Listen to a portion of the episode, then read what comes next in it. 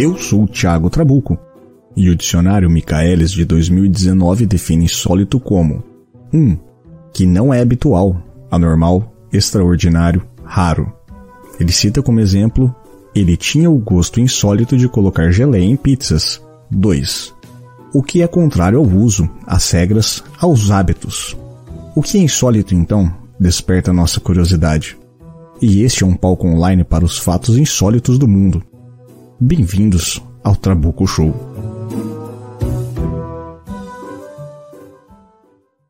Para quem tá na live aí, um dia eu prometo cortar essa vinheta para ela acabar mais, mais cedo. Não, é... Bonitinho. Bonitinho, né? Bonitinho, eu concordo. deixa eu só mutar aqui, que o celular tá tocando. É, o programa ao vivo é assim mesmo. O, bom, pessoal, antes de começarmos então o nosso programa, queria dar boa noite, bo, bom momento a todos, né? Como eu aprendi com o pessoal do Decréptos. É, hoje, um bloco novo dentro do Trabuco Show. Eu queria apresentar essa pessoa que está sempre aqui com a gente, já é meu parceiro de outros projetos de podcast. Então, Yuri Brauli, por gentileza, se apresente, fale um pouco sobre você, quem você é e por que, que eu te chamei para estar aqui hoje. Opa, primeiramente, Suprabá, povo. É, eu tô no, Bom, eu sou podcaster, né, Yuri Brawley. Estou é, em, em três podcasts: o Mongecast, podcast de entrevistas, o Rock no Pinheiro, sobre o rock em Curitiba e região metropolitana, e o é, que te meteu, podcast futebolístico, que eu faço junto com o Tra... Trabuco. E. é. E, bom, como eu tenho um podcast de entrevistas e tudo mais, eu chamei, eu fui chamado pelo Tadabuco aqui para fazer parte aqui junto com a entrevista. Chamado não, você foi convocado. É, Olha. Para quem não sabe, é, para quem está caindo de paraquedas no feed, igual eu normalmente caio de paraquedas em feeds de podcasts, é, hoje é um programa típico do Trabuco Show. A gente está começando uma série de entrevistas, uma série de programas que eu quero fazer com uma, vários tipos de pessoas de que prezam vários tipos de atividades um pouco que sempre caem na questão de um sólido, que sejam curiosas, que, que façam alguma parte assim. É, e graças a um dos ouvintes nosso, me deu a honra de ter um dos caras que estava na minha lista, assim, dos top 10, assim, inatingíveis do começo do programa. Ah, caramba, cara! E, e eu tô nesse mundo de podcast há tempos. É, mas, ó, tá, tá até a camisa, a camisa desgastada aqui, ó. UFO Podcast, saudade de produzir UFO Podcast.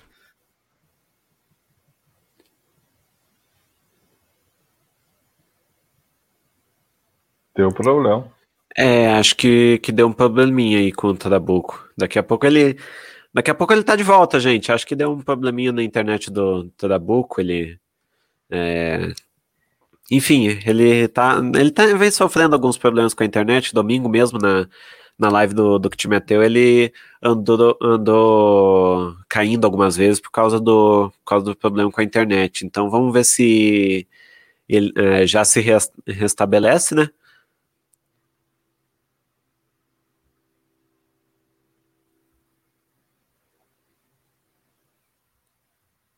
Será? Pois é. Pelo visto, o negócio foi feio lá. Ficou só nós dois aqui agora. Sim.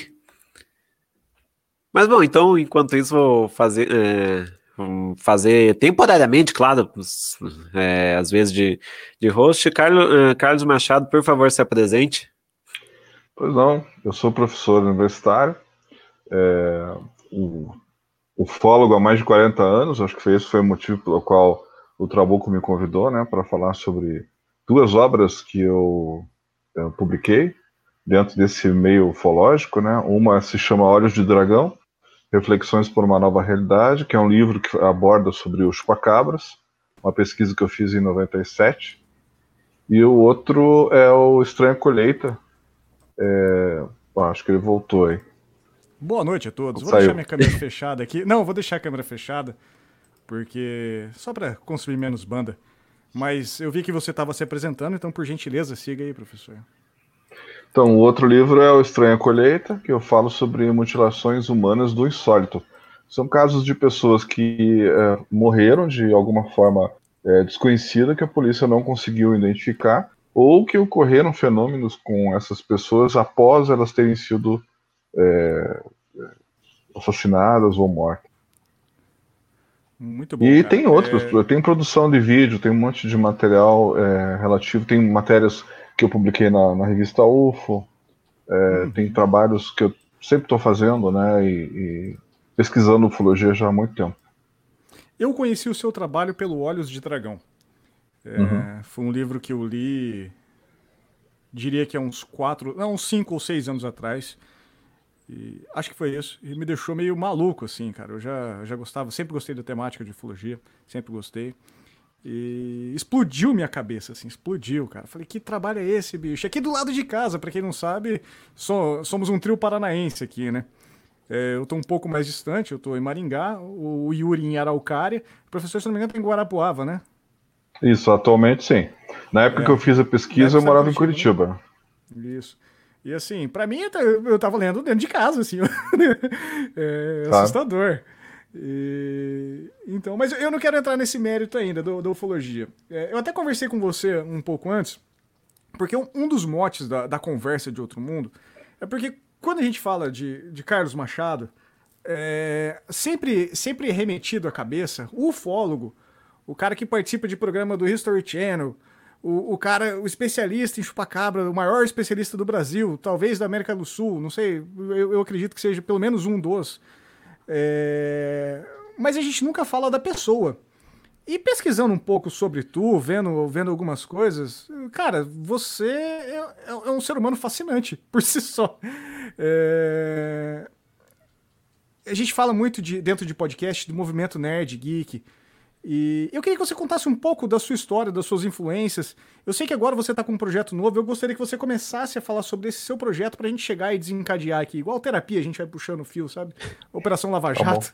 É, o- eu, eu sou um cara que eu não sou conhecedor de animes, assim. Eu, eu conheço que eu, eu assumo que o mundo o mundo oriental para mim é meio meio desconhecido e eu sei que eu estou errado porque tem muita coisa fascinante lá e eu preciso preciso mergulhar de cabeça.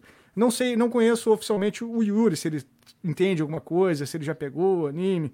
Eu sei que, por exemplo, o Luciano Dias, que tá na live aqui, é maluco por isso.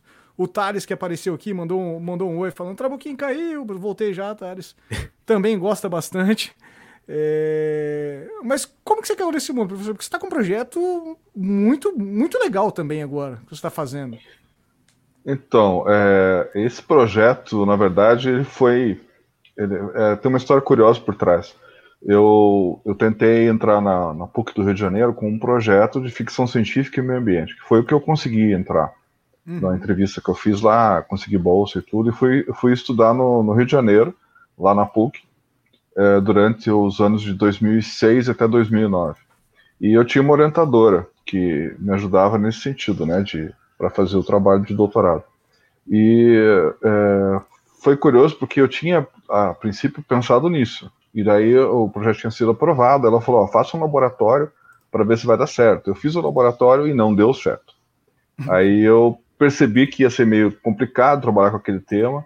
E também notei uma outra coisa que eu não tinha me tocado no meu mestrado, que uh, no doutorado eu me toquei, que é você tentar ver o que, que realmente os jovens querem, porque eu sou da área de educação, né? eu sou É. pedagogo na formação de graduação, e também estou me formando em artes. Aí eu pensei, poxa, mas se eu é, quero fazer uma tese de doutorado, ela tem que estar de acordo com, que a, com as necessidades da sociedade, né? nesse caso dos jovens. Então eu percebi que eles gostavam muito de anime encontros, né? de eventos de anime. E naquela época eu tinha frequentado uns dois antes, né, aqui em Curitiba, e tinha me chamado muita atenção. Né? Eu achei aquilo assim curioso mesmo, e, mas não tinha pensado em, em pesquisar a princípio. Né? Tanto que uh, eu entrei no doutorado com esse outro projeto. Aí, como não tinha dado certo esse laboratório, que a minha orientadora mesmo tinha dito para fazer, eu achei que valia a pena pensar em outra coisa. Aí eu tirei férias né, no primeiro ano do doutorado e tive essa, esse insight, né? Eu falei, eu vou estudar eventos de anime. E é, frequentei mais uns dois eventos lá no Rio mesmo, antes de, de tirar as férias, que foi o que me convenceu a, a, a fazer essa pesquisa. E daí eu percebi que era uma nova cultura que estava surgindo no país, né, e que eles não tinham feito um levantamento histórico da posição deles, né? Por exemplo, se você procurar um livro, pra me posicionar. foi em 2006, 2006. 2006. Se você procurar um livro que fale sobre a história desses eventos no Brasil, que fale sobre a moda deles, o que eles gostam, uhum. é, o que eles consomem, enfim, todos esses detalhes que fazem parte de uma cultura, você não acha, você não encontra no Brasil, não existe. Então eu achei que caiu com uma luva fazer uma tese sobre isso, né? Eu já até é, fiz a tese em formato de livro, pensando em é, publicar ela e colocar no mercado depois. E a própria banca, no final, é, elogiou o trabalho e, e, e, recomendaram realmente que eu publicasse. O problema é que eu não consegui nenhuma editora interessada. Né? Eu procurei várias editoras em São Paulo, Rio, até fora do, do eixo ali, e eles não, não, não tiveram interesse, eles nem sequer me responderam, nem mandaram aquela. Tem uma carta padrão que eles costumam mandar, Sim. né? Que eu recebi uma ontem, inclusive que, é, que diz, não, não estamos interessados, né? A, agradecemos também, né? o envio, aquela coisa toda não tem a ver com a política da nossa editora e tal. Aí eu, eu meio que, claro, você desanima, né? Você manda para sete, dez editoras e nenhuma te responde, você começa a pensar, poxa, o que, que eu fiz errado, né? Será que não ficou boa a tese? Será que não, não, não querem publicar? Aí você começa a, a tirar conclusões precipitadas, né? Eu pensei, bom, deve ser porque eu não tenho um sobrenome japonês, né? Eu sou Machado no sobrenome. Daí, é, tipo, eles não. Eles acham que se eu não for japonês, eu não posso estudar uma cultura mediática nipônica no Brasil. Eu acho que não tem nada a ver. Mas é, se você for analisar antropologicamente, que foi o que eu fiz, é justamente o fato de você ser de fora dessa tribo, né? Dessa tribo, uhum. entre aspas, é que você está apto a, a estudá-la. Né? Tem um, um trabalho feito na tem em português aqui no Brasil, eu consegui, é o Taco. É um livro chamado Otaku mesmo, uhum. analisa o otaku japonês. E esse livro ele foi escrito e a pesquisa foi realizada por um francês, né? É Barral sobre o nome dele, eu não me lembro agora o, o nome completo, mas esse Barral, acho que é Etnie Barral, uma coisa assim. Ele pesquisou os otakus, a imagem dos otakus japoneses lá no Japão. Né? E era um francês, um estrangeiro. E eu resolvi estudar, então, esses uh, os otakus brasileiros, né, que uhum. fazem esses eventos aqui no Brasil. E, e, daí pensei, bom, eu tenho que dar um jeito de publicar isso. Só que na época eu não consegui, acabei deixando o projeto para depois e a coisa foi indo. É, com o tempo eu participei do, do Catarse, para quem não conhece, o Catarse é um, é um lo local na internet onde você é, ajuda pessoas em campanhas de livros, de eventos, de filmes, enfim, documentários, tem vários produtos que você pode lançar pelo Catarse. E eu participei de vários, é, é, como consumidor, como colaborador, ajudando vinte e poucos projetos, né? quadrinhos bastante, né? Livros, uhum. filmes, inclusive participei de um filme, numa, fiz uma ponta num filme por conta disso, de ficção científica, que eu achei interessante estimular a ficção científica no nosso país, que eu acho que é um gênero que promete bastante. E eu joguei o link do Catarse, tá no, no chat aí da conversa do YouTube. Vai estar tá nos links do post depois. É, todo mundo quiser participar, conhecer o projeto, vamos lá. E, então, aí, isso aí acabou me estimulando a tentar fazer um, um livro pelo Catarse. Né? Eu pensei, poxa, por que não transformar a minha tese em livro e colocar ela pelo Catarse numa campanha? Só que eles já recomendavam que você não faça uma campanha muito longa, tipo de 60 dias, que é o, acho que é o limite máximo que eles fazem lá. Então eu assisti vários vídeos de né, macetes e dicas e recomendações, e todos eles falavam, olha, não faça campanha longa que você vai se arrepender. Aí eu pensei, bom, então vou fazer uma campanha de 33 dias, que foi o que eu fiz. Eu montei uma campanha curta, é, arrisquei, né, porque eu coloquei lá tudo ou nada, que você tem duas formas de colocar, é, e eu pensei, bom, eu vou colocar, fazer um gráfico, vou mostrar quanto que eu vou gastar em cada, em cada etapa. Só de correio são 2.600 reais, uma coisa assim. Porque Sim. são só 200 livros. Né? Para 200 livros eu vou gastar isso. Então, a campanha no total, no montante, deu 7.600, se me memória. É, só que desse montante todo, apesar de eu ter, ter feito, fazendo essa campanha, a gente tem que compartilhar entre os amigos entre os conhecidos, a princípio, porque eu não sei onde estão todos os consumidores que estão interessados realmente no meu livro, né? E você espera que essas pessoas compartilhem com outros, que compartilhem com outros, que compartilhem com outros e assim por diante. O problema é que nem todo mundo entende que funciona assim. Né? Como a maioria das pessoas não conhece o Catarse, é, e você manda o, o a campanha para a pessoa, a pessoa acha que você quer que ela compre o teu livro. E não é esse uhum. o objetivo. Às vezes a pessoa nem gosta do assunto. Então eu tento explicar na, nas mensagens que o que eu estou solicitando, caso a pessoa não se interesse, é que ela compartilhe aquele Sim. post para poder é, chegar nas pessoas que realmente estão interessadas. Que às vezes é um amigo dela, às vezes é um filho de um amigo, sobrinho de um amigo, enfim, pessoas que ele, ele não, não necessariamente conhece diretamente. Então algumas pessoas estão entendendo isso a maioria, infelizmente, não. Tanto que tem algumas pessoas que falam assim: olha, eu mandei para aquelas pessoas que eu sei que gostam disso.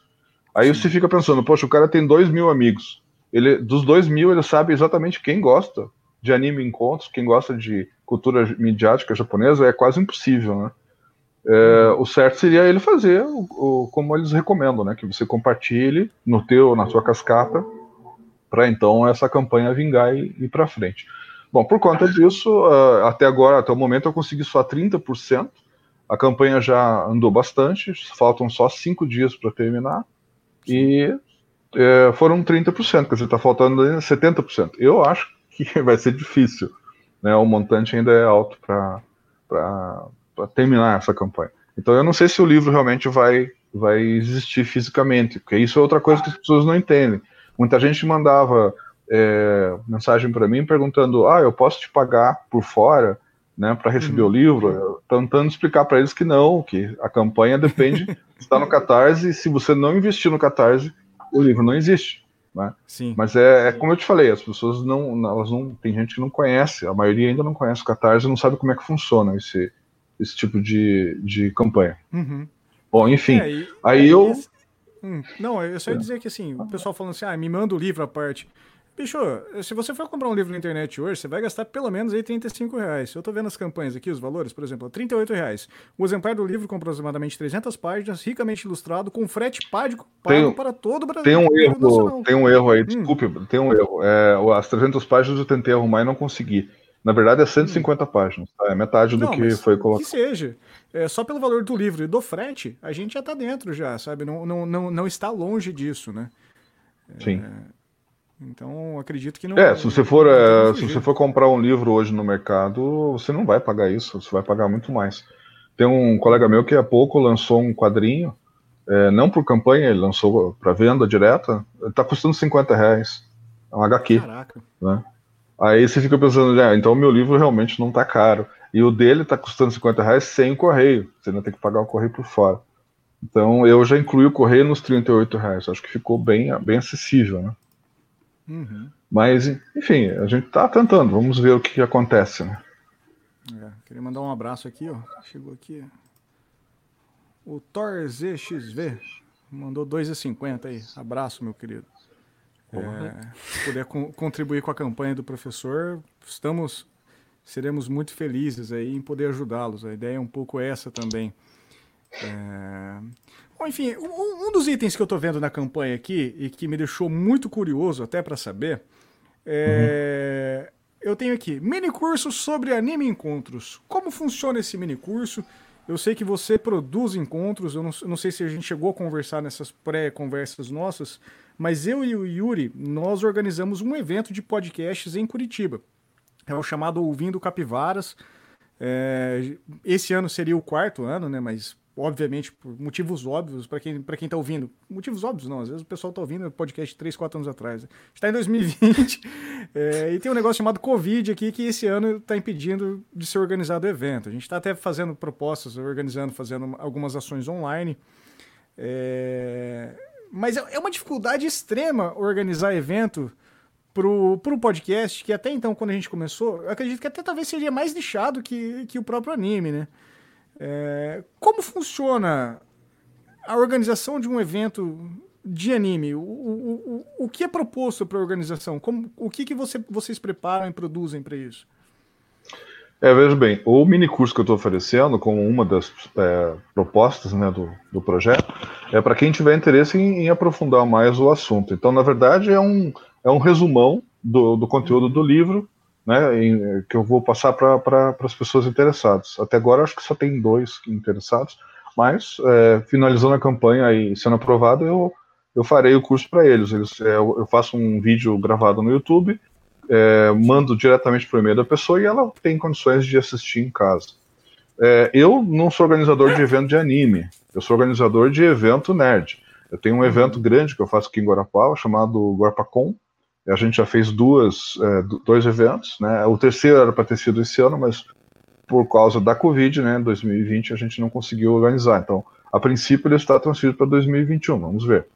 É, o, evento é gratuito, eu não cobro ingressos, né? Ele, se, ele existe por conta dos patrocinadores, que são as lojas que vêm, vêm comercializar dentro do evento. Aí eu consigo realizar. E eu, eu costumo trazer é, a maioria dos fã-clubes lá de Curitiba para cá, fora outras atrações, né? Para que as pessoas daqui de Guarapava tenham acesso. O que dificilmente elas elas não conseguem, né, ir para Curitiba se deslocar para eventos nerds, né, lá tem o Megacon, tem outros. Então eu procuro fazer aqui esse tipo de evento. E esses eventos é, para organizar não é muito fácil, é, dá bastante trabalho, são alguns meses né, de, é, de, de contatos, é, tanto com lojas quanto com, com locais. Né, eu, eu costumo uhum. fazer numa faculdade aqui, no, que agora é um centro universitário, então eu tenho que fazer de acordo com o calendário deles. Né, tem vários vários. É, tem que tirar licença na, no bombeiro, na prefeitura, enfim, tem que, você tem que procurar Nossa, vários fatores. É, o, o, evento, o evento nosso do ano retrasado foi na PUC, em Curitiba. É, é pesado, hum. é difícil. Você deve ter passado por tudo isso também, né? Não passamos, passamos. Na, na, verdade, quem passou mais por isso foi o Yuri, que o Yuri tem uma relação boa com a, com a PUC, né, Yuri? Então, isso. acabou nos auxiliando bastante aí. Eu fiz uma vez na PUC de Curitiba uma exposição de arte japonesa, junto com um ex-aluno de lá, que é, ele era do curso de design, se não me engano. A gente fez um, uma exposição lá de arte japonesa. Foi bem legal. É, vários artistas japoneses que moram em Curitiba expondo o material deles lá. Uhum. O... Você tocou num ponto aí de organização de evento, de mundo nerd. É... Eu queria saber um pouco, um pouco de quem é você dentro do mundo nerd. E eu já queria te fazer uma pergunta aí. É... Quem é o melhor capitão? É o Kirk? Fala que é o Kirk. uh, eu não sei quem é o melhor capitão, mas é, é eu gosto de Star Trek, né? Jornada das Estrelas. Faz tempo já, né? Desde que veio para o Brasil. Eu cresci, né, como criança assistindo jornadas. Eu acho que foi um dos grandes influenciadores na minha vida para gostar de ficção científica, né? Eu considero Jornadas Estrelas, Star Trek, ficção científica hard, né? É, é, não considero Star Wars ficção científica. Tem gente que fica chateado comigo por conta disso. Para mim, espada, Star Wars é um capa-espada de aventura, exatamente. É isso aí. E eles não estão preocupados em explicar funcionamento de nada. O, o, o, como é o caso de Star Trek, né? Que eles sempre estão preocupados em explicar como funciona isso, como funciona aquilo, por que, que o alienígena fez tal coisa, etc. E tal. Star Trek é lindo, então, é lindo. É, eu também acho. Para mim é uma, é uma obra-prima de ficção científica que eu aprecio bastante. Você, uh, você e por conta disso, Trek, né? é, por conta disso eu fiz em, em Curitiba a, a, Federação dos Planetas Unidos. Eu fui o fundador do, do fã-clube lá e fiquei 15 anos na direção né? Depois eu passei o canudo para o Lucas, Lucas Leite, que faleceu já há uns dois anos. Ele tomou as rédeas por mais uns seis anos também. E uhum. até o falecimento dele praticamente, né? E hoje está na mão do Robertson, o Robertson um Caldeira Nunes, um amigo meu lá de Curitiba, que está to tocando à frente a Federação dos Países Unidos. Eu estou mais como colaborador, né, agora. Uhum. E eles têm feito eventos todo ano, né? Tirando, com exceção esse ano por conta da, da Covid que não foi feito ainda. Né? Sim. Para quem é de Curitiba e, ou que Curitiba e região, é, eu, vou, eu vou deixar os links no post aqui, vou, vou procurar e vou, vou, colocar até se você puder me encaminhar algum link de algum grupo, alguma página do. do claro. Da, é, eu coloco tudo no post se você tiver interesse em participar. Até eu acho legal a gente. Você falou que, que faz os eventos gratuitos. A gente também, sempre o mote do, do nosso, dos nossos eventos de podcast são, é nunca cobrar nada, sabe? Justamente porque a ideia é disseminar o conteúdo, né? Disseminar a ideia do podcast e passar para frente. Então, acho até meio chato cobrar do pessoal. Às vezes a gente tem custo, vai atrás de patrocinador, é uma correria sempre, mas mas estamos aí. É, o problema é o que as pessoas pedem, né? Porque para mim pedem muito para trazer dublador de São Paulo, dublador do Rio, só que o custo para trazer esse povo é muito, é muito alto. Eu, eu, eu, gostaria muito de trazer o Guilherme Briggs, que eu já trouxe uma vez para uhum. dar uma palestra no, num evento da federação em Curitiba, ele não me cobrou nada na época, porque ele não era tão famoso. E eu tive é, os contatos certos, ele acabou é, é, participando do evento lá e ele fazia a voz do Worf, do Star Trek, e fazia a voz do Quark, que são dois alienígenas né, que participam da, da, da, da, série. E ele fez bastante sucesso, foi bem legal. Hoje, como ele é um, um dos dubladores mais famosos do Brasil, o cachê dele, só o cachê. Cinco, cinco casas aí, fácil, né? É 15 mil reais. É. Ele tá cobrando. e eu tentei negociar com ele, na verdade era um pouco mais, ele abaixou até. Ele fez um desconto legal para mim, mas ainda assim, para mim conseguir patrocinador aqui em Guarapuava para trazer ele é meio complicado. Sabe? Como eu não cobro ingresso, aí algumas pessoas chegam a, a pedir para mim: não, cobra ingresso então para trazer o fulano. Mas. Ah, mas eu acho que perde até o, o foco, o mote, sabe? Exato. É então não, eu ainda eu tento conseguir um patrocinador que pague ele, né, no caso. Seria hum. o ideal. Esse, isso para dentro do, do, Isso no caso do, da Federação do, de Planetas, né? E você faz o Garpacon, o Gorpacon, né? Isso. É, não, não, não. Eu estava me referindo ao Gorpacon também. Ah, o Gorpacon. Para a Federação dos Países Unidos, eu já trouxe ele uma vez, lá em Curitiba. Eu estava tentando trazer ele agora a Pava, agora pelo Gorpacon, né? É, nesses é, valores que eu falei. E uh, isso fora as despesas, né? Você tem que pagar o avião, é, hotel, alimentação, e ele tem acompanhante, ele não vem sozinho. Né? Ah, geralmente então, é família, vem tudo, né? É, o custo fica muito alto, daí fica difícil. E as pessoas não querem saber, quando eles te cobram, eles querem, né? Porque querem, não, por que, que você não traz fulano, por que você não traz ciclano? E como se fosse muito fácil, eles acham que é só você entrar em contato pelo Face ou sei lá por onde, é. e você vai conseguir trazer o cara de boa, assim, não é, não é tão fácil. Tem que tem, tem um agendamento também deles, né? Às vezes o agendamento deles não bate com o agendamento da, do, do evento. Então é, é, bem, é, bem, é bem mais complicado do que o pessoal pensa, né? Organizar evento não é muito fácil, não. Não, não é. E esse negócio de dublador eu acho muito legal, assim, que, que une vários tipos de grupos, assim, né? Eu tive, eu tive a oportunidade de conhecer o Wendell Bezerra em uma CCXP que eu fui, que é o dublador do Goku, do Dragon Ball, né, Sim. tudo. Esse era a minha, a minha segunda opção. E é um cara fantástico, assim, um cara muito gente boa. Pra você ter ideia, eu cheguei do lado dele e falei assim, bicho, meu filho é fanzaço do, do Bob Esponja, cara. E a gente assistiu outro dia em inglês e não tem nada a ver. Eu falei, não, cara, vamos mandar uma mensagem pro seu filho. Então, eu peguei meu celular e ele gravou como Bob Esponja, assim, falando, sabe? Legal. E o cara é muito, muito, muito sangue bom, assim. Então, eu acho muito legal essa mistura de, de mundos, né? Como que se colidem.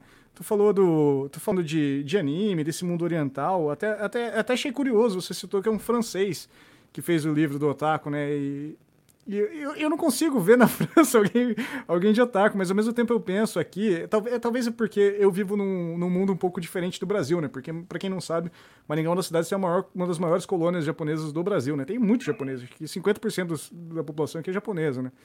Então, tem muita coisa aqui. Sempre tem, tem muita coisa envolvida sobre, sobre esse mundo. A gente vê bastante coisa envolvida. E eu que sou leigo, aí, eu sou preguiçoso.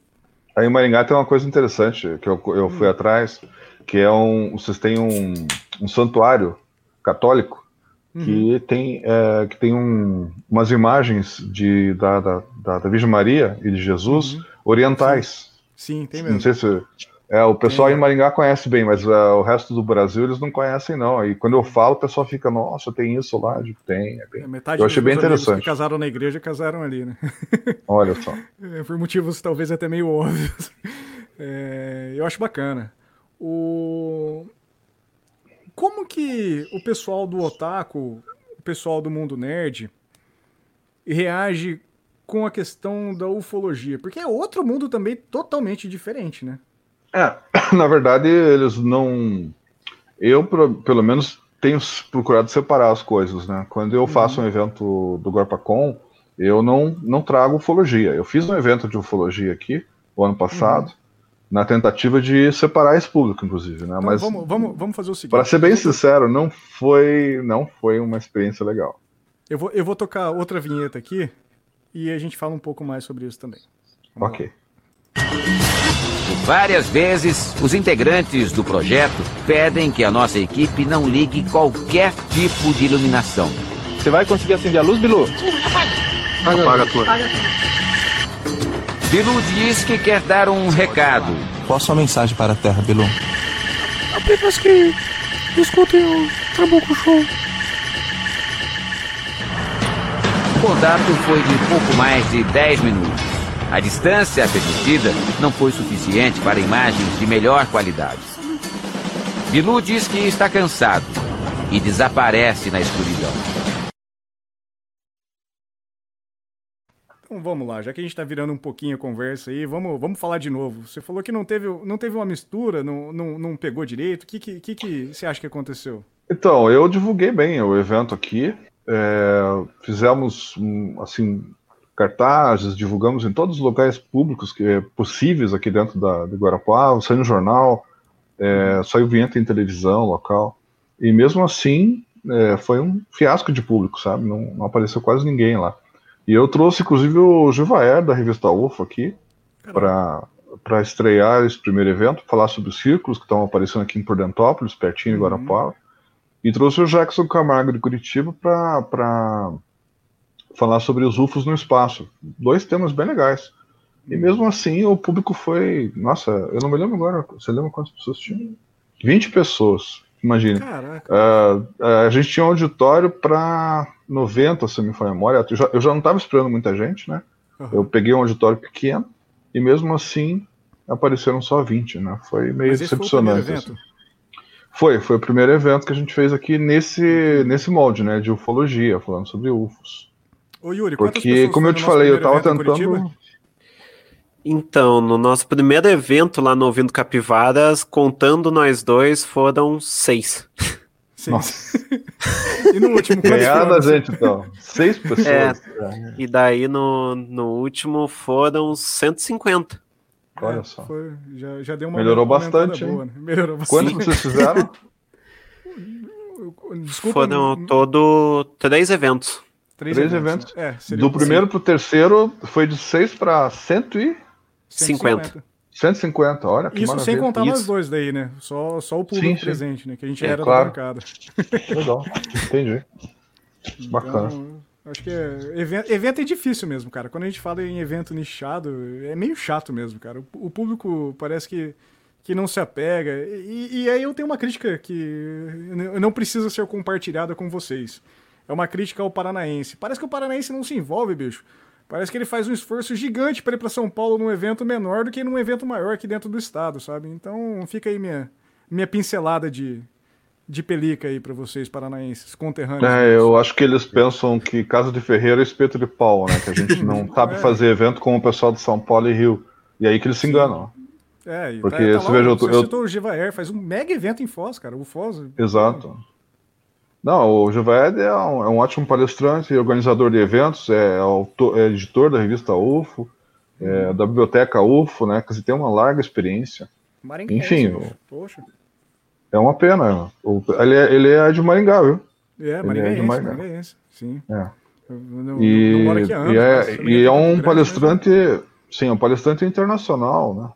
Não, o Geva, o Geva, é, um, é um dos maiores do mundo de, no, no, no, na área de ufologia, assim. Não, Exato. É difícil. Se eu não me engano, a, a, revista UFO, é que agora a revista UFO, se eu não me engano, virou só digital, né?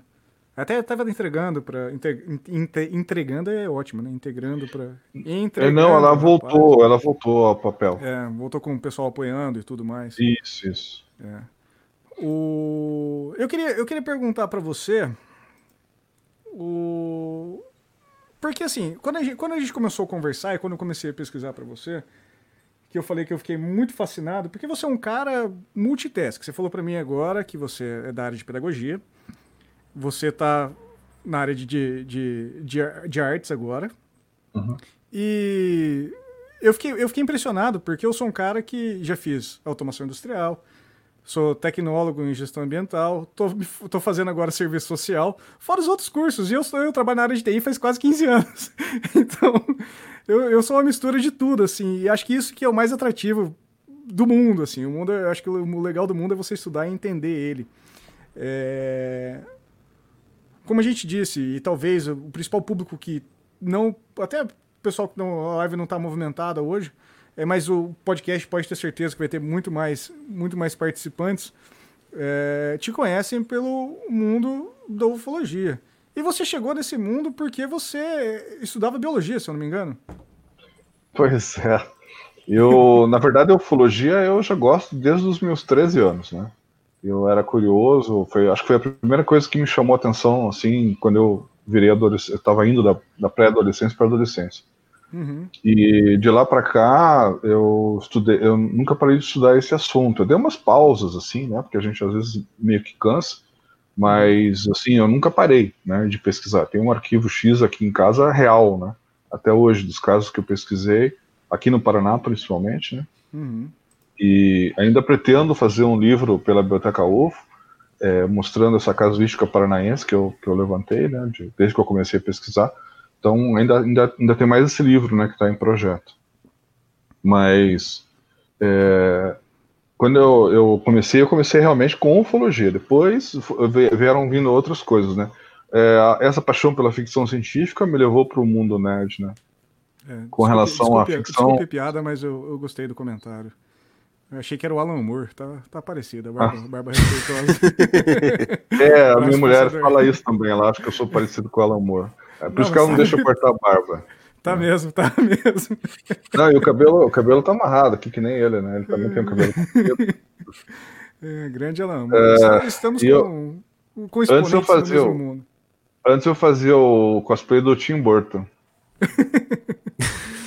Aí, no caso, com, a, com, a- com o cavanhaque apenas, né? Sim, sim. Agora eu tô mais pro Alan Moore mesmo. Conta pra mim Apesar como que é mais foi, velho. como que foi que você chegou da biologia? O que, que, que te levou ao chupacabra como biólogo mesmo? O que, que, que, te, que te pegou ali? Então, eu, eu, na verdade, eu fiz biologia, é, eu não cheguei a me formar como biólogo, mas eu fiz biologia há muitos anos atrás. Uhum. e eh, tive que parar o curso na época porque o curso naquela época ele era só diurno e você, era, você aí você não conseguia trabalhar junto com a faculdade era meio complicado então eu fui obrigado a abandonar o curso mas o conhecimento que eu adquiri no curso ficou comigo né? até hoje eu sei o que que é um deus dos rotundos é, Thais hemastoma floridiana, enfim, vários nomes é, em latim é, originais né, de alguns animais que eu, Uhum. porque eu sempre gostei, né, da, da zoologia, principalmente da parte de zoologia. E esse conhecimento ficou comigo, né? Aí o tempo foi passando, em 96, quando eu soube da existência de uma criatura chamada chupacabras, isso dentro da ufologia, né? Eu achei aquilo até meio absurdo, falei, não, isso aí o pessoal deve estar inventando, imagina. Isso lá em Porto. Rico ainda? Isso, em Porto? Rico, em 96, Aham. que foi quando criaram a terminologia chupacabras. Né? Em 97 começaram a acontecer casos ali perto de Curitiba, a 25 quilômetros, em, em Campina Grande do Sul e em Quatro Barras. Aí eu comecei a ficar impressionado com isso pensei, não, eu vou dar uma olhada, eu tô aqui pertinho, eu tenho obrigação de dar uma olhada nisso. E eu tava até meio chateadão, porque eu queria ter participado do grupo dos sete lá, que seria o grupo dos oito, se eu tivesse ido, no caso Varginha, 96, e eu não pude, porque eu tava fazendo meu mestrado nessa época. Aí eu acabei fazendo essa pesquisa em 97 dos chupacabras, né? E foi uma Uhum. pesquisa bem, assim, é, puxada, porque eu pesquisava todos os dias, era diário o negócio. E o meu conhecimento de, de- de biologia me ajudou a identificar se era mordedura, se não era, porque as pessoas falavam muito, né? Então aparecia um veterinário oficial dizendo, não, foi cachorro do mato, foi sussuarana. Aí eu pensei, eu tenho que ir lá dar uma olhada para ver se realmente é. Se for, tudo bem, a gente, né, Beleza. é, deixa passar e, e- e- e fica por isso mesmo. Só que quando eu cheguei lá, eu percebi que não, que era, um- era alguma coisa estranha, tinha elementos é, que não, não condiziam né, com o conhecimento biológico de animais normais, predadores, né? E eu percebi que valia a pena fazer uma pesquisa mais aprofundada, tanto que eu fui atrás de três veterinários para poder fazer necrópsia e tudo. Então esse conhecimento de biologia ele me ajudou muito a identificar de cara assim é, que não era um animal é, predador conhecido, né? Entendi. O, você produziu um documentário na época, não sei se, se é o único, eu acredito que seja o único sobre o assunto, talvez o, o único de grande vastidão em pesquisa. É, como foi produzir esse documentário? Porque eu sei que você teve até seu carro registrado pelo Exército, né? Então, É. como, como É, na verdade, isso? na verdade a história do, do documentário ela começou pelo seguinte, porque é, uma outra coisa que eu não falei para você, né, que eu fiz na minha vida, foram 10 anos trabalhando em televisão. Eu trabalhei na, na RBS TV em Florianópolis, trabalhei no, no SBT em Curitiba, trabalhei na CNT por 5 anos. Sim. Eu sei que no total deu 10 anos de televisão e eu trabalhava como editor de imagem, na época das Ah, fitas ainda, né? uma TIC, Super VHS. e quando a, essa história aconteceu, eu pensei, ah, eu tenho que fazer um documentário sobre isso. Eu não pensei em livro, eu pensei em documentário. É, o livro ele veio depois, na verdade, né? Foi uma coisa a posterior.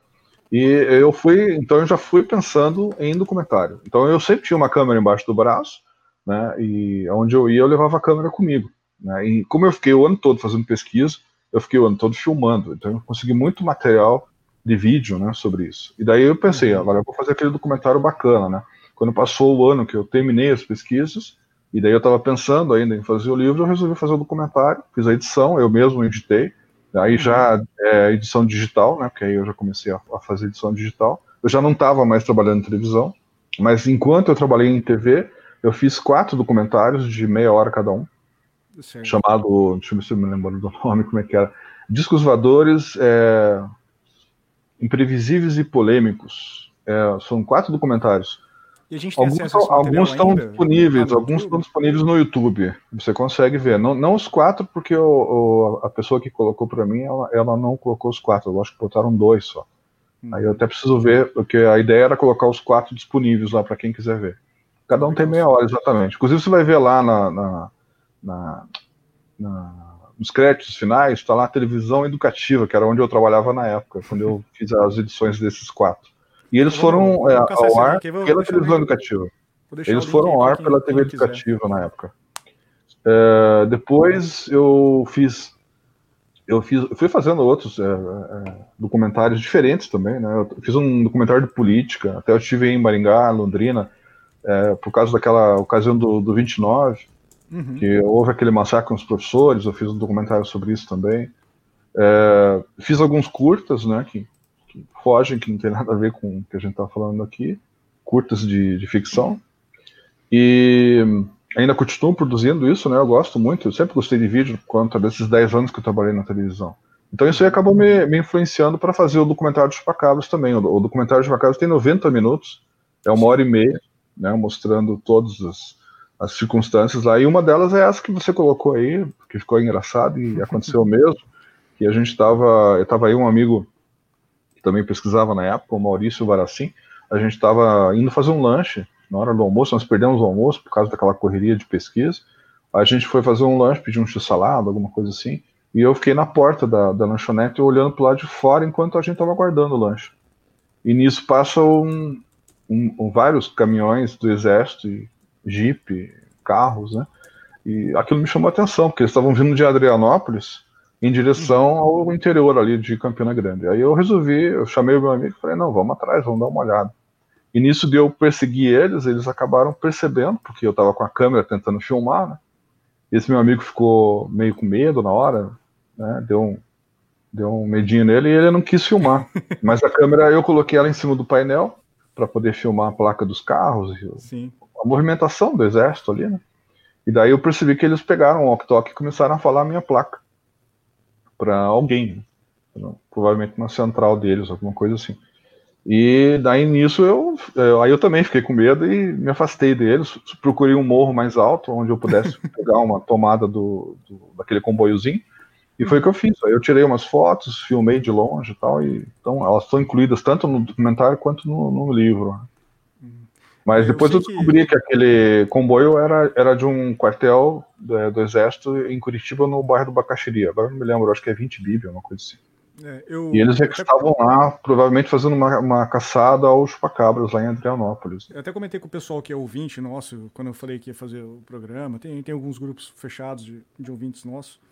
E o pessoal falou, oh, vai ser sobre o chupacabra. Eu falei, oh, cara, eu não quero falar só sobre o chupacabra. Eu quero, um dia, se tudo der certo, eu convido o Carlos, se ele puder, tiver disponibilidade, a gente faz um programa só sobre o chupacabra. Eu tenho mais curiosidade para saber dos eventos em si, como que foi a produção e tudo mais. É, você chegou a participar de caçadas? Porque eu sei que teve as caçadas do exército, obviamente. É, e, e teve. teve. as caçadas da população em geral, assim. Aqui em Maringá eu sei que teve. Teve, teve. Teve caçada civil e caçada militar lá naquela região, em Campina Grande, teve as duas, né? Eu não cheguei a fazer caçada, mas eu é, montei armadilha, é, fizemos uma, uma tocaia, vamos dizer assim, né? Num local Sim. onde ele costumava aparecer para fazer, fazer a, a, os ataques. Aí nós é, montamos uma armadilha, colocamos uma câmera. Eu só consegui uma câmera na época, era difícil, né? Hoje em dia é mais fácil. Do, dos Myers, né? Dos, dos Myers, né? Na época. Isso, Carlos, é, Carlos, é, Carlos Meisner era o nome dele. Meisner. E o Carlos Meisner me ajudou bastante. A gente, na verdade, nessa época, nós estávamos na chácara do seu Moacir, não vou lembrar do sobrenome dele agora, mas era lá em Bocaiúva do Sul. E era onde estavam tendo ataques na época. Nós montamos uma armadilha que o Carlos Meisner fez, e eu consegui uma câmera com a Faculdade Espírita na época que eles me emprestaram. E nós ficamos armados lá. Né? O Carlos Meisner é, é armeiro, Aí ele nos emprestou, né, uns rifles, e, e eram rifles mesmo, né, não eram, eram espingardas e rifles, não, não era nada, nenhuma arma de pequeno porte, era tudo de grande porte. A gente chegou a fazer um treinamento antes, todo mundo treinou Pai, tiro. Você não vai pegar um bicho desse com escopeta de pegar passarinho, né? Exato. É, mesmo assim, eu acho que se a gente tivesse encarado esse bicho, eu acho que não ia adiantar muita coisa. É, mesmo com as armas que a gente estava lá, o, não ia. Aliás, eu tem que fazer um adendo, porque eu fiquei impressionado, porque eu vi ele no, no seu documentário, que se eu não me engano até, eu vou, vou deixar o link do post, se eu não me engano tá no canal do GPUS, até. E, e ele apareceu também no, no programa do Fred, que você participou do History, me fugiu. Sim, de carona com os OVNIs. De carona com os OVNIs. E, e, pensa num homem que envelheceu bem, rapaz. Ele tá a cara do Sam Elliott, com aquele bigodão branco, assim. Tá, tá, tá muito bem. Caramba, eu queria envelhecer igual ele. O... Você citou Adrianópolis. Eu sei que Adrianópolis diz que o pessoal pegou um bicho lá. Sim. O que você acha que aconteceu com esse bicho? Então, não foi só lá. Teve duas caçadas próximas de Curitiba e essa de Adrianópolis.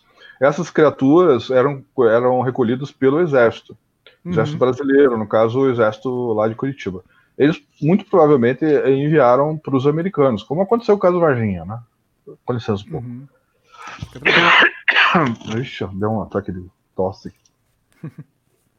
Mas eu imagino que é, foi isso que aconteceu. Né? Nós, eu consegui encontrar um, um agente da, da, da polícia que participou de uma dessas caçadas e que me confirmou a presença de americanos, de estrangeiros que estariam é, colhendo esses, esses animais e levando, fazendo contato com os americanos e levando embora. Que coisa maluca, cara. O Yuri, eu sei que você tem uma pergunta, você mandou para mim aqui. Pode ficar à vontade, cara. Manda aí. Opa! Te chamei então, isso, é bicho. justamente. o que me chama a atenção é justamente né, é, nessas caçadas que você acompanha a polícia. Você já chegou a ter algum problema por causa não. delas? Na ou... época, não. É, veja bem, eu. É, quando eu estava fazendo pesquisa de chupacabras, eu, eu procurei ser o mais discreto possível. Eu não apareci na, na mídia, não fui na, na, imprensa naquele momento. Eu só deixei para fazer isso depois que o livro é, e o documentário ficaram prontos. Aí que eu comecei a divulgar o meu trabalho de pesquisa. Até então, ninguém sabia que eu que eu estava pesquisando, né, a não ser as pessoas que estavam colaborando junto comigo. E a gente evitava contato, né? Divulgar, divulgar. Então, como eu não estava divulgando, eu não estava correndo risco, entende? É, pelo menos eu não, eu não me lembro de nenhum, a não ser essa experiência que eu comentei, né, do, da, do, do Oktok, da, da, minha uhum. placa, eu não, não, assim, não sofri nenhuma represália, nenhuma ameaça, absolutamente nada, não. Não tive nenhum problema desse tipo, né? Poderia ter tido, mas não, não teve. Né? Como não aconteceu que nem o caso Varginha lá, que apareceram os homens de preto, aquela, aquela história. Aqui no, na, nessa história dos Chupacabras a gente não, não recebeu nenhuma visita, nada disso. É, Varginha Varginha é um negócio absurdo, assim, cara, absurdo. O... Pergunta da audiência, vamos lá. O... Questão que me vieram a instantes, de Elon Mosquito do Ceará. É... Pede para ele narrar o episódio em que dois amigos seus evaporaram da nossa realidade para outra de frente à parada de ônibus. E tem aqui, continuando, e se seria possível o Carlos entrevistar e colher o depoimento deles hoje, e narrar sobre o OVNI que o próprio Carlos avistou voando baixo numa altura de um prédio de três andares. Grato. Acho que tem umas quatro perguntas envolvidas, mas. É, é... Vamos, vamos, por partes. Vamos fazer aquele nosso cortejador, né? É, então, a, com relação ao, aos dois rapazes que, que evaporaram, não foi bem assim. É, eles descreveram que eles foram parar num, num, outro mundo, num mundo paralelo, coisa parecida. Eu fiz uhum. uma. Eu fiz uma eu tenho a gravação de áudio da época que eu fiz com esse cidadão descrevendo esse, esse caso. Eu posso mandar o link depois. Ele está no meu canal SpecsBR do YouTube. E lá está, é, inclusive, legendado para a pessoa poder entender bem a. Isso foi, a fala. foi aonde? Foi quando? Você pode. Foi em Santos. Foi em Santos. Santos. É, foi em 2000 e eu não me lembro agora exatamente o ano. 2002, 2003, uma coisa assim.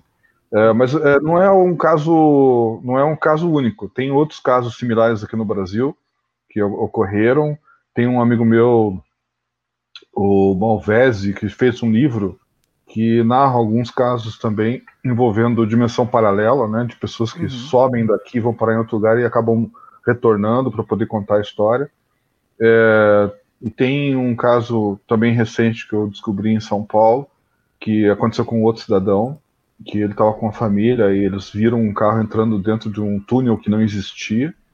Então tem casos assim que têm ocorrido e eu tenho investigado também alguns casos assim que eu, eu sou muito curioso com, com essa questão de dimensão paralela. Né? Aliás, eu acho Sim. que faz, faz ponte com alguns casos que eu tenho é, investigado para o meu segundo livro, O Estranho Colheita.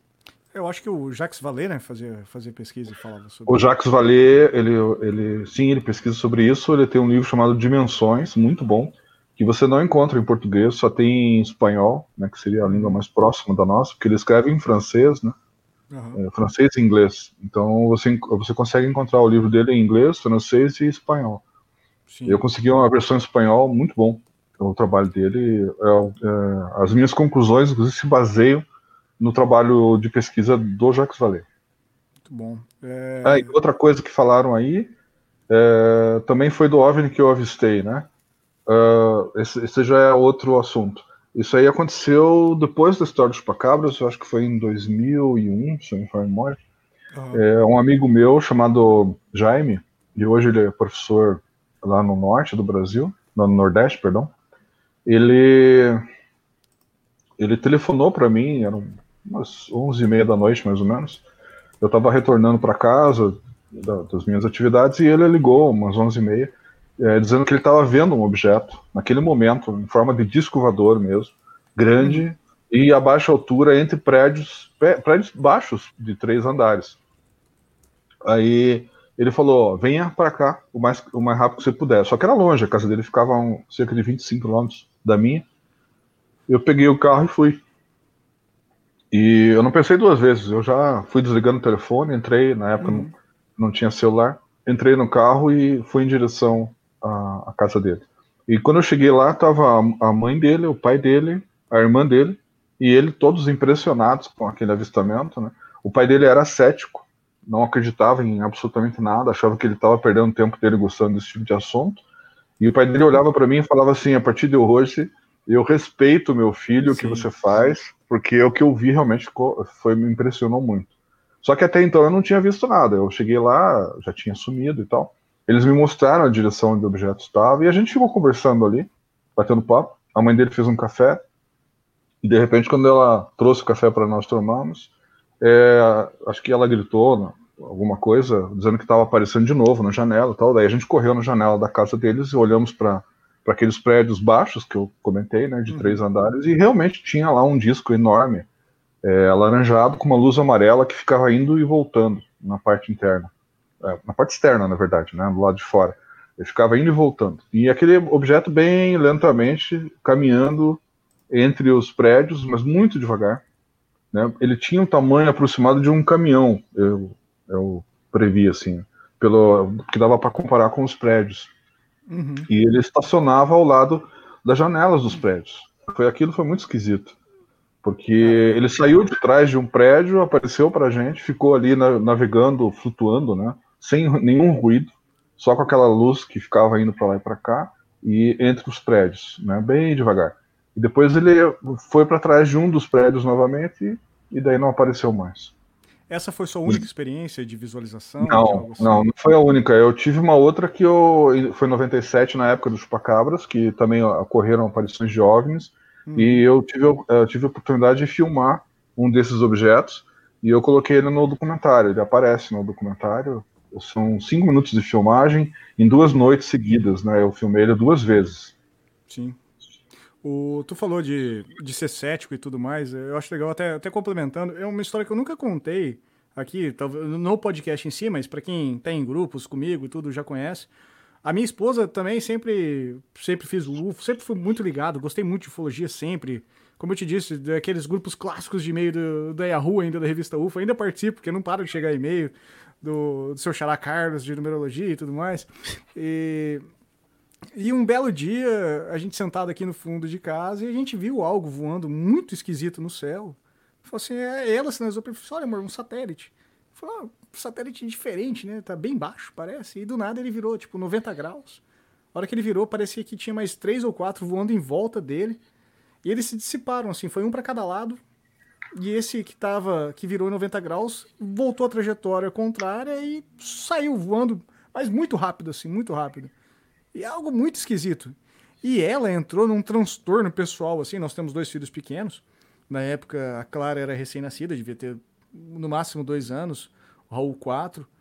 E ela, vamos entrar, amor, vamos entrar, vamos entrar, porque eu tenho o hábito de tomar um vinho com a minha esposa aqui no fundo de casa, né? A gente tem uma edícula legal aqui. E a gente, ela, não, vamos entrar, tranca as portas, tranca as portas. Eu falei, não, eu quero ver. Eu me senti tipo o Fox Mulder, sabe? Eu vi, eu quero ficar aqui, sabe? Vem, vem me ver. E ela correndo assim, não, vamos, pelo amor de Deus, tremendo, assim, de medo. Com medo, né? e? É, e é aquele, é, aquele, é aquele velho clássico, né? Não tem ateu quando barata voa, né? Então... É, o, as pessoas me cobram muito, né? Cobram dos ufólogos da ufologia. Por que, que não tem. É, agora, ainda mais agora que tá, todo mundo tem celular, né? Por que, que as pessoas não fotografam, não filmam? O, tem vários fatores que levam uma pessoa a não fotografar. Um deles é esse que você colocou agora, o medo. Uhum. A pessoa fica com tanto medo que ela não está preocupada em registrar absolutamente nada, e muito menos mostrar para alguém. Ela não quer nem falar sobre isso. Né? Sim. É, e principalmente se ela for cética, né? Sim, claro. E ela não quer. Por que, que ela vai criar um problema na vida dela se ela tá, se tá bem assim, né? Não. Então, a, a, tem muito, eu tenho percebido isso. A maioria das pessoas não querem saber de, de, de registrar o que elas viram, elas preferem deixar no esquecimento uhum. mesmo. Né? O... Aí alguns é aquela, é poucos história, né? registram. Se você, se você vê um satélite, é fácil você achar a trajetória de satélite. Qualquer aplicativo de celular te passa isso. Tenta filmar ele Exato. com o seu celular de bolso. Se prepara para filmar ele com o celular. Você não vai filmar, bicho. É difícil. Falando em é. tecnologia é. e evolução, a gente está se estendendo. Eu falei que a gente ia ter uma hora de programa. Só para a gente ir encaminhando aqui, uma última pergunta da, da audiência. O, da minha querida Ana. Ana está sempre aqui com a gente, que é lá de, de Pesqueira, no Pernambuco. Ela falou aqui, ó. Eu gostaria de saber do Carlos quais as diferenças de cobrir fenômenos ufológicos nos anos 90 e agora, que é mais fácil criar fatos, vamos dizer assim. É, é posso só complementar a pergunta? Pode, por favor. Que eu também tenho mais uma dúvida baseada nessa, que é tipo, como que, como que é, tipo, para você saber quando que o fato ufológico vale a pena ir atrás, tipo, é, quando que é credível ou quando tá atualmente, tipo, que nem atualmente, uhum. que qualquer coisa posta uma hashtag dizendo que é algo de outro planeta. Então, é, o trabalho do ufólogo ele é, ele é difícil justamente por isso, né? Porque as pessoas elas brincam muito. Na década de 90, eu lembro de uma moça que ela fotografou um objeto, publicou num jornal de São Paulo, se chamava Realidade Fantástica, o nome do jornal. Eles publicaram a foto do, do, do suposto OVNI e uh, colocaram como se fosse um descovador real e tal. Né? Isso na época não existia internet, não existia uhum. é, Adobe Premiere, nem, aliás, é, Photoshop, não tinha como você fazer a montagem. Uh, mas eles publicaram essa foto e eu achei curioso porque eles sabiam que eu morava em Curitiba, não me procuraram para fazer uma consultoria e ver se realmente era autêntica a uhum. fotografia. Foram publicando que estavam preocupados com a venda do jornal. Aí eu recebi o jornal, vi isso, aí eu resolvi ir lá checar a tal do, do, do, tal do objeto e percebi, uh, fazendo pesquisa de fotos antigas, da, era um, um museu do expedicionário em Curitiba, e a foto era do museu, e na parte superior do museu tinha esse objeto. Aí eu, nas fotos antigas do, do, do museu, eu achei um poste que tinha uma luminária exatamente na posição onde estava aquele uhum. objeto. Aí percebi que o, a haste do poste era muito antiga, ela era fininha. Então ela, ela o tipo de câmera que foi usado, ela distorceu uhum. o, a haste do poste e ficou aparecendo só a luminária. Então dava a impressão que realmente era um objeto em cima do, do prédio. Claro, eu tive que fazer essa pesquisa, analisar, ir atrás. Aí eu fui na casa da, da, da, da fulana que tirou a foto, chamei ela no local onde ela tinha tirado a foto, na frente do, do, do museu, Mostrei a foto que ela fez e perguntei para ela: esse aqui é o objeto que você fotografou? Ela falou: sim, isso mesmo. Eu falei: tá, e como é que você me explica esse postal aqui daquela época, né? Aí peguei o postal, mostrei para ela, postal do Museu do Expedicionário, que eles distribuíam para os turistas, né? E onde aparecia a luminária na mesma posição da luminária que ela fotografou dizendo que era um OVNI. Né? Essa guria ficou louca comigo, né? Ela ficou braba, bateu o pé, saiu correndo e foi para casa dela e não falou mais comigo. O... Né? E eu ficou por isso mesmo. Quer dizer, você, eu desmascarei, desmascarei o caso, publiquei na, no, no jornal Estado do Paraná depois, e até coloquei lá no título, né? Uma realidade nada fantástica, que era o nome do jornal, né? A Realidade Fantástica de São Paulo.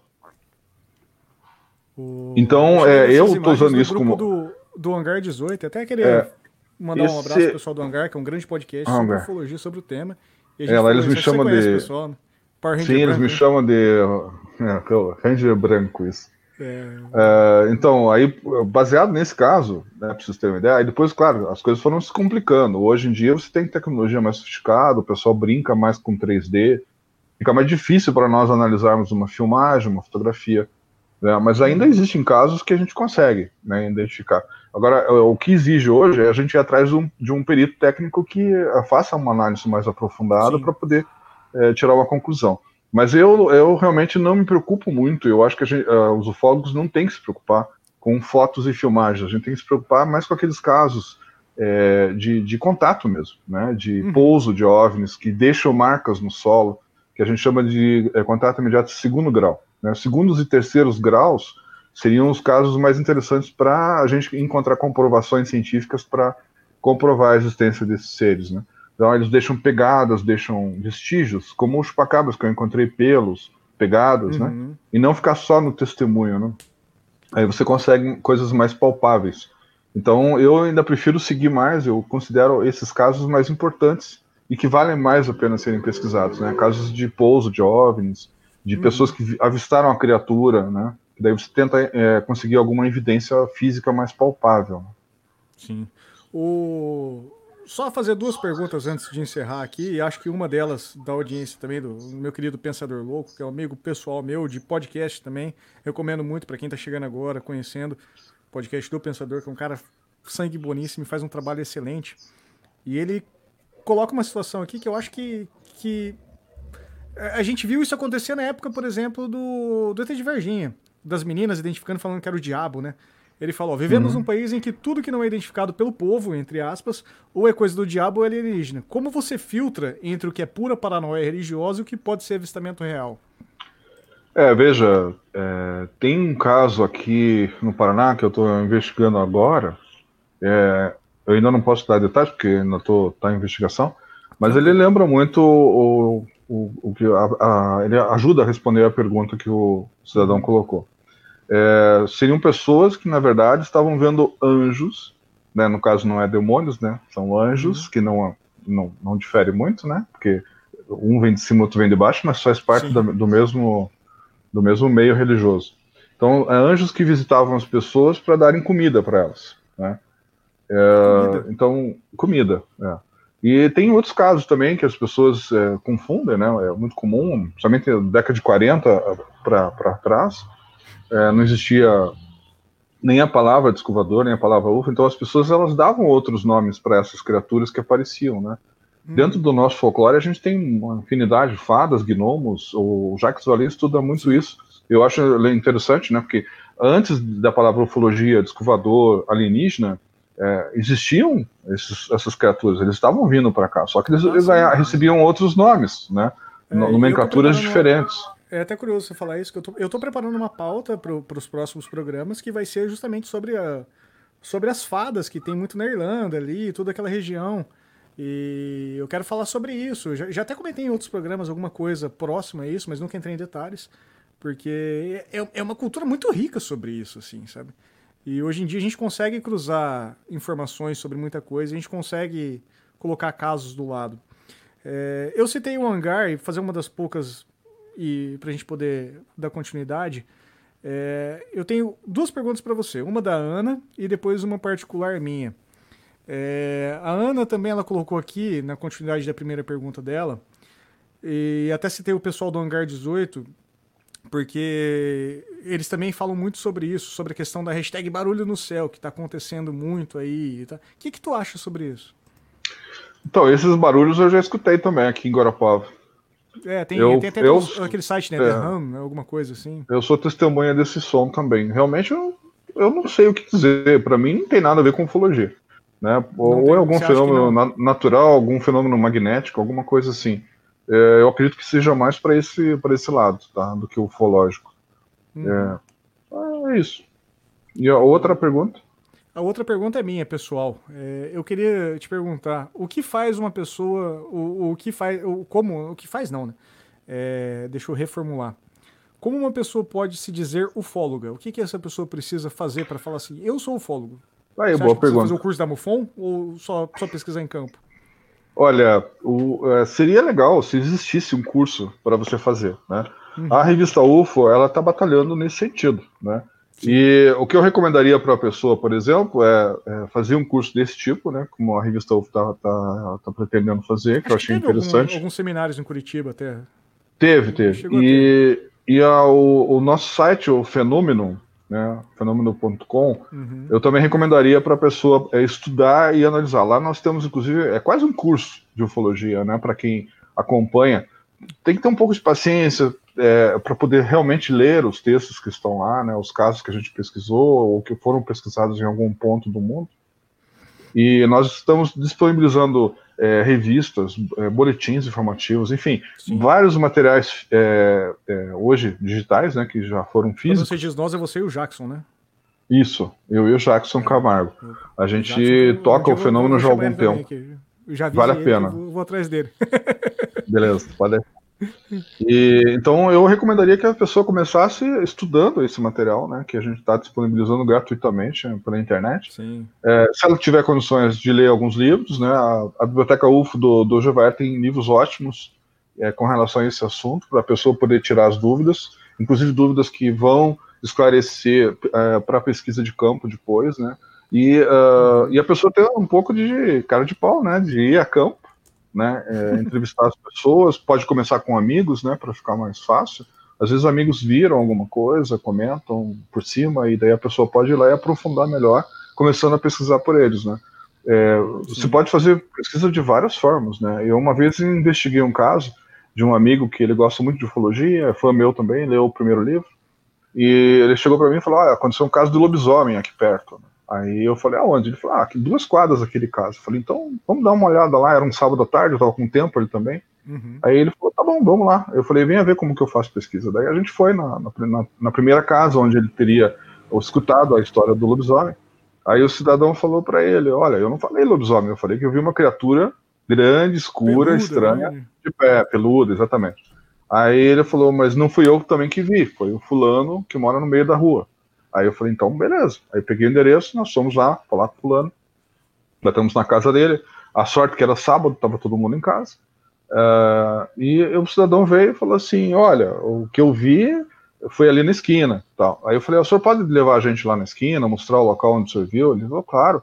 Aí ele saiu, foi lá, acompanhou a gente e mostrou o lugar onde ele tinha visto. Aí eu vi que tinha um terreno baldio logo em frente fui no terreno baldio e procurei se não tinha pegadas ali. Encontrei uma, umas pegadas enormes, de, assim como se fossem de cachorro, mas grandes mesmo, né, enormes. Uhum. E uh, resolvi bater, a, bati palmas na casa vizinha, né, e veio uma senhora lá e falei com ela, né, e, e perguntei, uh, boa tarde, tal, senhora desculpa incomodar e tal.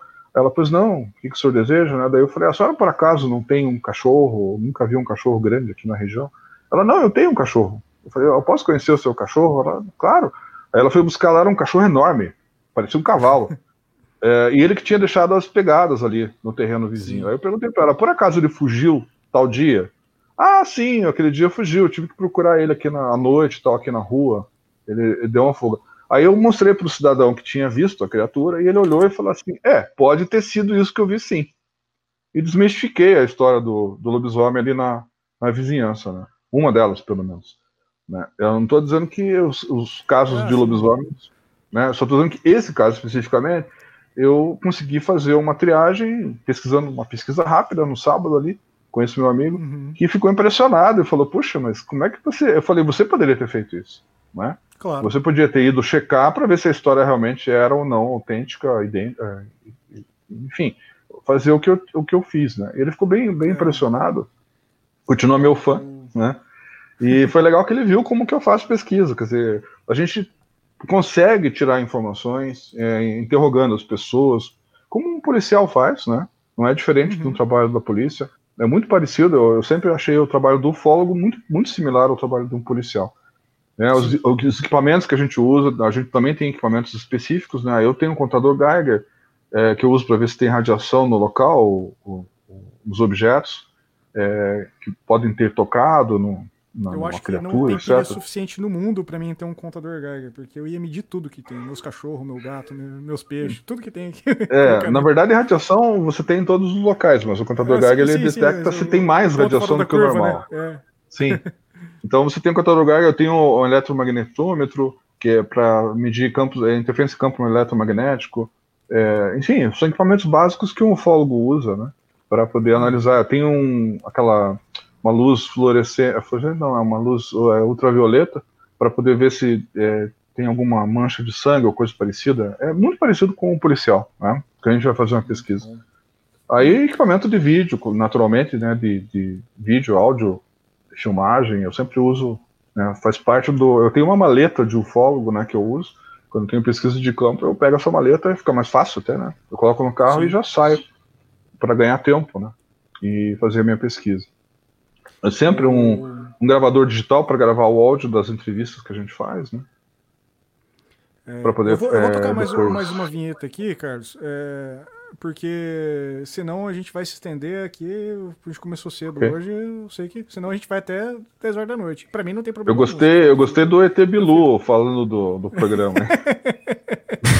Achei muito bem bolado. É, vamos lá. Alô, você que está acompanhando aí o Trabuco Show, tudo certo por aí? Eu sou Léo Nossetti, quero fazer um convite muito especial para você. Olha só, estamos com um projeto de futebol, podcast de futebol, e que se você curte o esporte bretão, eu tenho certeza que você vai curtir. Comigo, Yuri Brauli e Thiago Trabuco. Você acompanha o Que Time é Teu, todo domingo a partir das 20 horas, ao vivo no YouTube, a gravação do nosso programa, repercutindo todos os assuntos do mundo do futebol.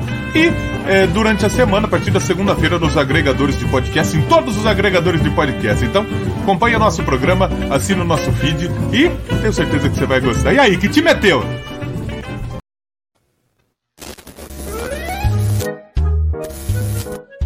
Fique ligado em tudo o que acontece no Trabuco Show. Siga nossas redes sociais, Twitter e Instagram em arroba Trabuco Show, Facebook Trabuco Show Podcast. Caso prefira, me encaminhe uma mensagem via WhatsApp DDD 44 número 99845600049 ou então simplesmente envie um e-mail para contato@trabucoshow.com.br. Muito bem, tocadas as vinhetas. É, a gente falou que, que ia falar sobre uma hora, a gente já se estendeu até o tema. E eu acho até que se eu pedisse é sacanagem, que a gente ia ficar falando muito mais, mas eu queria que você falasse um pouco mais sobre os seus dois livros, onde a gente encontra eles. Eu sei que você falou é. na abertura sobre eles, mas se puder falar um pouco mais, como a gente encontra e tudo. E o seu trabalho, como a gente te encontra, seus alunos, eh, eu nem perguntei se seus alunos, é uma curiosidade que eu tinha, o que, que seus alunos acham quando, quando descobrem quem é você? Ah, que que se a pessoa, se os alunos gostam disso, eles, eles, procuram falar sobre isso comigo, né? Aí hum. até eu tenho um, um grupo aqui de, de pessoas aqui de Guarapava que gostam do assunto, a gente até procura trocar informações sobre isso. Agora, com hum. relação aos livros, é, o, o estranha, o, perdão, o Olhos de Dragão, que seria o que eu fiz em 2001, né? Em formato de uhum. papel você não consegue mais, a não ser em algum sebo, talvez. Mas a estante virtual às vezes aparece alguma coisa lá. Sim. Mas no Mercado Livre apareceu agora um cara vendendo cópia pirata do meu livro. Né? E é, a cara de pau tá cobrando 80 e poucos reais. Né? o livro custava no mercado 30 reais, mais ou menos. Eu vendia ele no máximo por 50, quando aumentou um pouco aqui, a inflação. Ó, o Marcos, outro fã do Carlos, disse que viu por aí pessoas pedindo 400 reais pelo óleo Já, já aconteceu, já aconteceu. É verdade. É, eu, que, eu, eu teve um cidadão aí que quem, pediu. Para quem, assim como eu, tem, tem conta no, na Amazon, no, no Kindle, tem lá o Era- de Dragão. Era o que eu ia falar agora.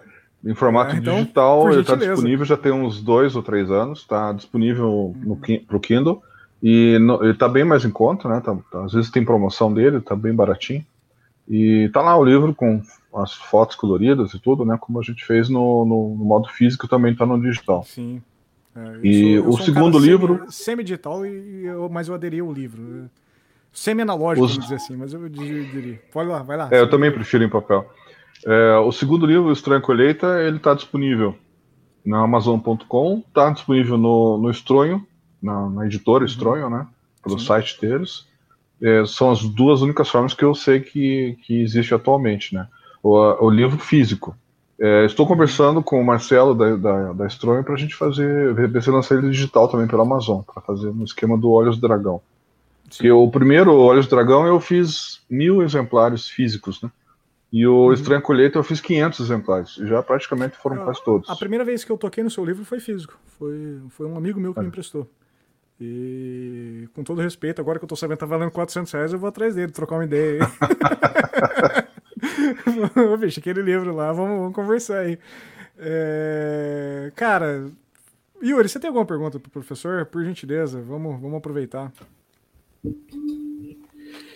Então, é, eu fiquei é, curioso em relação ao, ao, ao Chupacabra, que parece que foi um trabalho bem extenso. Quanto tempo que levou ao todo? Como foi todo o processo? Então, foi o, o dos Chupacabras, Olhos do Dragão, eu fiquei um ano fazendo pesquisa de campo.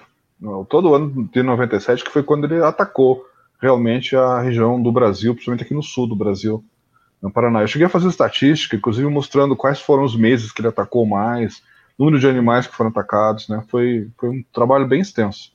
E eu viajava quase que todo dia. Eu fui para Maringá, inclusive, fui para Adrianópolis, fui para eu não vou lembrar agora todas as cidades, mas eu fui para o estado de Santa Catarina, São Paulo, litoral de São Paulo. Eu pesquisei bastante, é, fiz um bom levantamento, inclusive jornalístico também, né, dos jornais da época, e coloquei tudo isso dentro do livro, né, de uma forma bem, bem interessante, que eu dividi em três partes. A primeira é a pesquisa de campo em si, onde eu conto toda a aventura que aconteceu. A segunda parte é a análise dos, dos resultados, do, de- em cima da documentação que a gente conseguiu, né, do exame de sangue, análise de pelos, é, é, os o número de testemunhas, enfim, tudo eu coloquei na segunda parte do livro. E na terceira parte, a pegadas também, né? E na terceira parte eu falei das hipóteses de origem, né? Porque o pessoal quer saber o que, que é isso, de onde que veio. E a gente só pode trabalhar com hipóteses, porque como eu não consegui capturar a criatura para poder dizer para você, olha, é alienígena ou é uma aberração genética, isso não tem como a gente comprovar. Então eu fiquei no campo das hipóteses. Inclusive, é, tem colegas e amigos que foram que participaram né, da- dessa parte e colocaram as suas opiniões também que são que divergiam das minhas. Eu abri esse espaço para eles né, dentro do campo das hipóteses para a gente poder mostrar até um respeito às ideias diferenciadas que Aham. existiam na época. né. Esse é o mais legal do trabalho sério ufológico, porque é muito fácil a gente vender, vender assunto, né?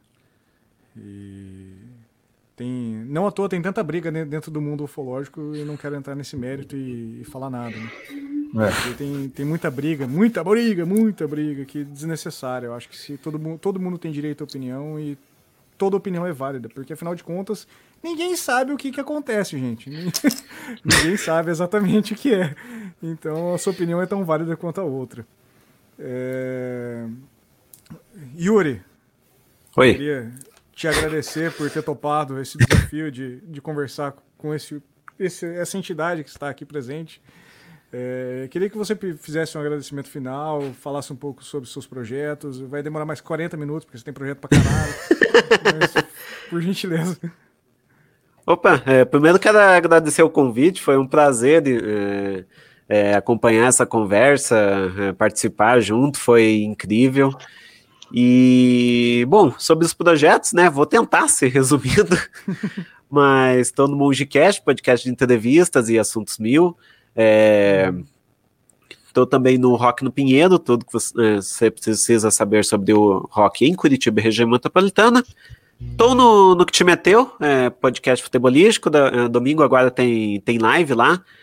E é, também estou no podcast Paraná na Veia, que é para falar.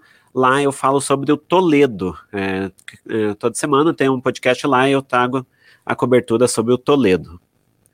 Muito bom. O pessoal tá me mandando mensagem no chat privado aqui que eu mostrei a camiseta no começo do podcast, perguntando se existe ainda a venda. Ainda, eu acho que dá para comprar ainda. Se você acho que abrir loja.trabucoshow.com.br, dá para comprar pela Montink ainda, que era parceira nossa, onde começou. Eu acho que tem ainda uma camiseta, uma caneca, alguma coisa deve ter lá. E se começar a comprar, eu faço mais, não, não sei problema algum. É... Agora vamos lá, Carlos. Cara, eu, eu não sei como te agradecer por ter topado a participar aqui. Eu vi o pessoal comentando no chat aqui que já teve interesse, o pessoal foi atrás dos livros e tudo mais. Mas, cara, é, eu, eu acho que. Eu fico feliz que você teve, teve um, algo positivo de pessoal, pessoal se manifestando para comprar um livro. Mas é, é muito maior você participar comigo do que eu, eu te abrir o espaço. Então, por gentileza, fale o que você o que você quiser, o espaço é seu. Se você quiser passar rede social, o que você quiser. Aliás, antes de você falar qualquer coisa, o Fenômeno é o site mais lindo que eu acho do Brasil de ufologia. Você e o Jackson têm um trabalho maravilhoso, assim, maravilhoso. O Fenômeno é um site de cabeceira meu há tempos, assim, há tempos mesmo. É... O Jackson deu uma atualizada agora em 2020, ficou mais legal o site ainda, tá mais fácil achar algumas coisas. Mas então, por favor, vai lá, manda ver. Então, Aproveitando a deixa que você deu, eu até vou, vou falar isso, não sei se o Jackson vai gostar, mas enfim. É, o, o site Fenômeno está com problema. Né? Está com problema porque a gente proporciona downloads para quem entra lá, né, de boletins, uhum. de revistas e, e, material ufológico. E eles, ele, na verdade, o provedor não permitia que isso fosse, uh, que isso fosse existisse. E o Jackson descobriu isso agora, ele não sabia também. Entendi. Né? Foi por inocência. E agora nós vamos ter que pagar mais caro para o site ficar no ar para poder disponibilizar essa, esses downloads. Né? Então, é, se o pessoal puder entrar lá e, e colaborar, eu até estou dando ideias para o Jackson para ele bolar uma loja, enfim, fazer alguma, uhum. alguma alternativa para a gente poder conseguir levantar essa verba, porque a, pelos meus cálculos dava em torno de 120 por mês, uma coisa assim, para o site continuar no ar e disponibilizar esses downloads, né? Que é, foi um trabalho árduo que o Jackson teve, né? De, de coletar tudo isso e escanear e, e, disponibilizar lá, não é, não é fácil. Eu, para vocês terem uma ideia, eu, eu escaneei 1.600 páginas do Boletim da Sociedade Brasileira de Estudos sobre Discos Voadores, de um grupo lá do Rio de Janeiro que já não existe mais, era do Walter Biller, ele já é falecido, e foi uma homenagem que a gente quis fazer para ele, né? Uhum. Porque o material dele é muito difícil conseguir, mesmo disponível nas bibliotecas do Brasil, eles já estão desaparecendo fisicamente. Sim. Então eu achei que valia a pena digitalizar ele para é, disponibilizar para quem tivesse interesse. E é pesquisar e, a, a, e, como você mesmo colocou lá, virar ufólogo, né? Ter uma ideia de como funcionava o trabalho do Walter Biller e seguir exemplos nesse caminho.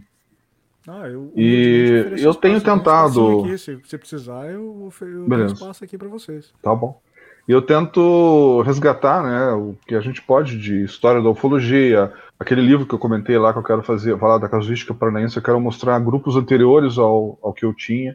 Eu consegui uhum. materiais fotográficos da história, casos pesquisados por grupos anteriores, da década de 50, para você ter uma ideia, né, que existia aqui no, aqui, em, aqui no Paraná. E a ideia é mostrar toda a casuística, toda a história da casuística ufológica do, do Paraná nesse livro, né, que eu, que eu pretendo publicar uhum. mais tarde. E atualmente estou trabalhando um projeto, é, OVNIs no Rio Grande do Sul, escrito pelo Vitor Soares, já falecido também.